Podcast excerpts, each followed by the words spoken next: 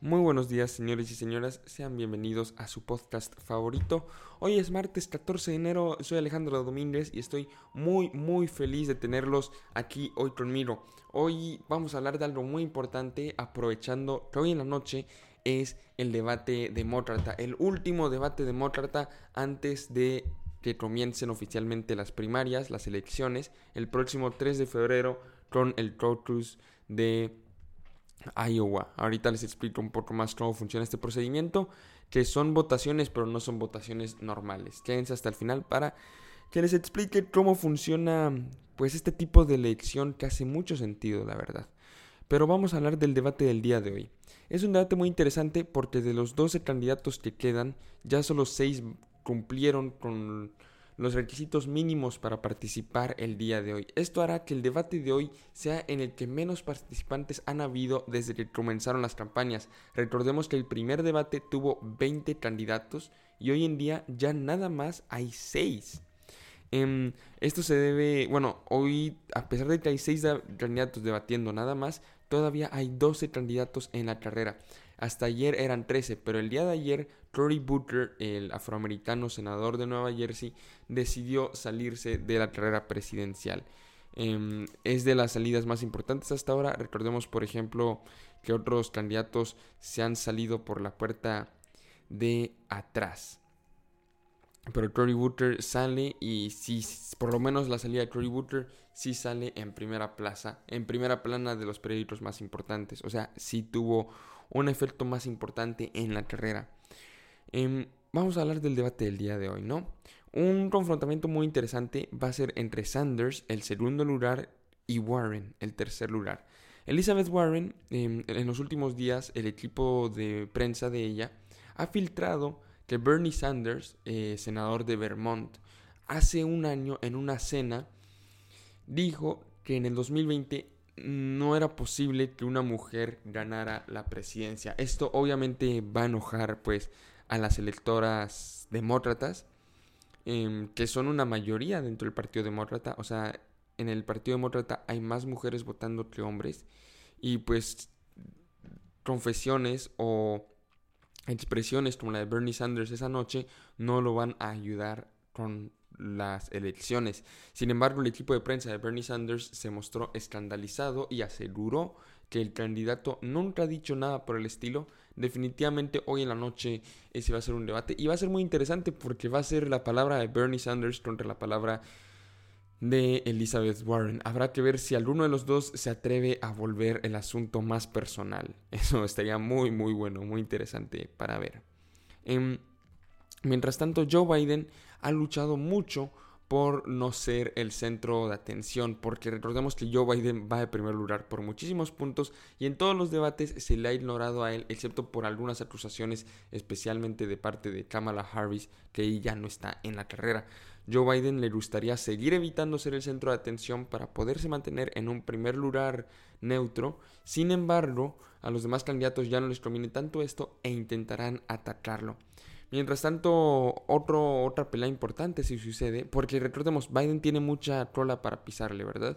Y Sanders se intentará aprovechar de eso el día de hoy cuando se dice que va a recordarle su votación en 2004 para así comenzar la guerra contra Irak, una guerra completamente desastrosa para los Estados Unidos. Otro debate importante, o más bien dos personas que vale la pena mencionar, son Elizabeth Warren y Amy Klobuchar, eh, nunca sé cómo se pronuncia, Amy Klobuchar, em, son las únicas dos mujeres que quedan. Recordemos que el debate comenzó con, con afroamericanos, o sea, hace cinco meses en, la, en, el escenario estábamos viendo afroamericanos, a, asiático-americanos, em, a más mujeres, hombres más jóvenes. Eh, pero hoy en día realmente la única diversidad que, quedan, que queda son Warren y Closer como mujeres y Pete Buttigieg como hombre homosexual que él es. Eh, Pete Buttigieg, recordemos, se intenta presentar como una alternativa a Joe Biden, sin embargo, él está en un lejano cuarto lugar. Y el último que hay que mencionar de los que están en el debate de hoy es el millonario Tom Steyer, que él, pues, su debate será contra el otro millonario, Michael Bloomberg, que acaba de entrar a la carrera presidencial. Sin embargo, Michael Bloomberg no va a estar en el debate del día de hoy. Pero bueno, esos son los candidatos el día de hoy. Em, Andrew Yang, mi candidato favorito, como ustedes saben, no va a poder participar en el debate, no cumplió con los requisitos de mínima cantidad de este, em, ¿cómo se llaman? Censos, no, em, encuestas en las que él haya sido elegido como uno de los candidatos principales. Creo que tenía que cumplir con tres encuestas a nivel nacional y nada más cumplió con dos encuestas a nivel nacional que lo ubiquen arriba de un 5%. Sí cumplió con las donaciones requeridas, pero no con las encuestas.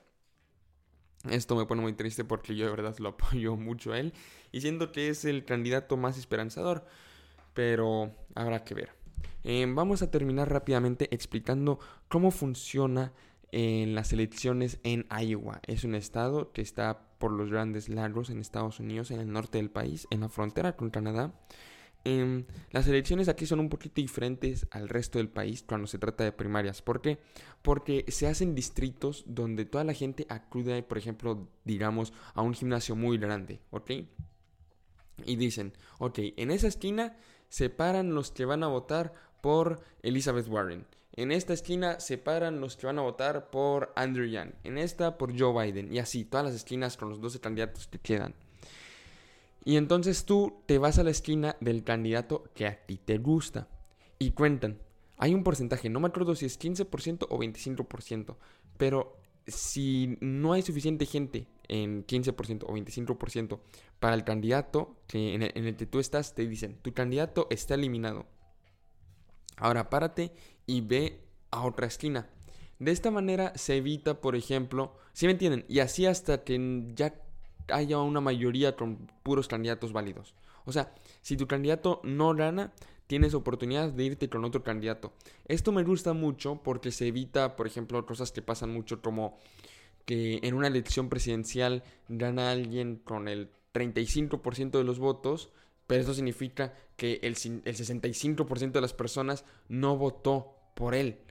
Eso eso está feo, ¿no? Como, ok, ganaste con 35% de los votos, pero el 65% no votó por ti.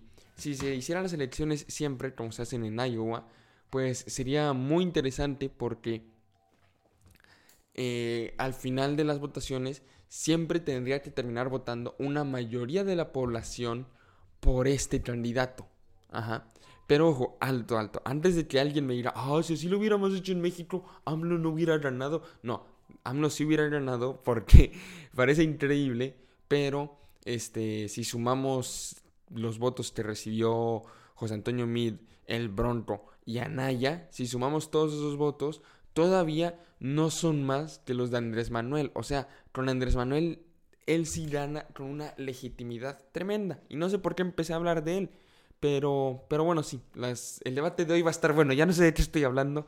Eh, hay muchas cosas de que hablar. Todo es muy interesante, pero no les quiero quitar más de 5 minutos al día. Y ya les quité 8 minutos al día. Imagínense eso. Nos vemos mañana a hablar acerca de lo que sucedió hoy en el debate. Para, para terminar, rápido. ¿Qué les parece que el avión presidencial ya está de nuevo en México? Em, muy, muy interesante, ¿no?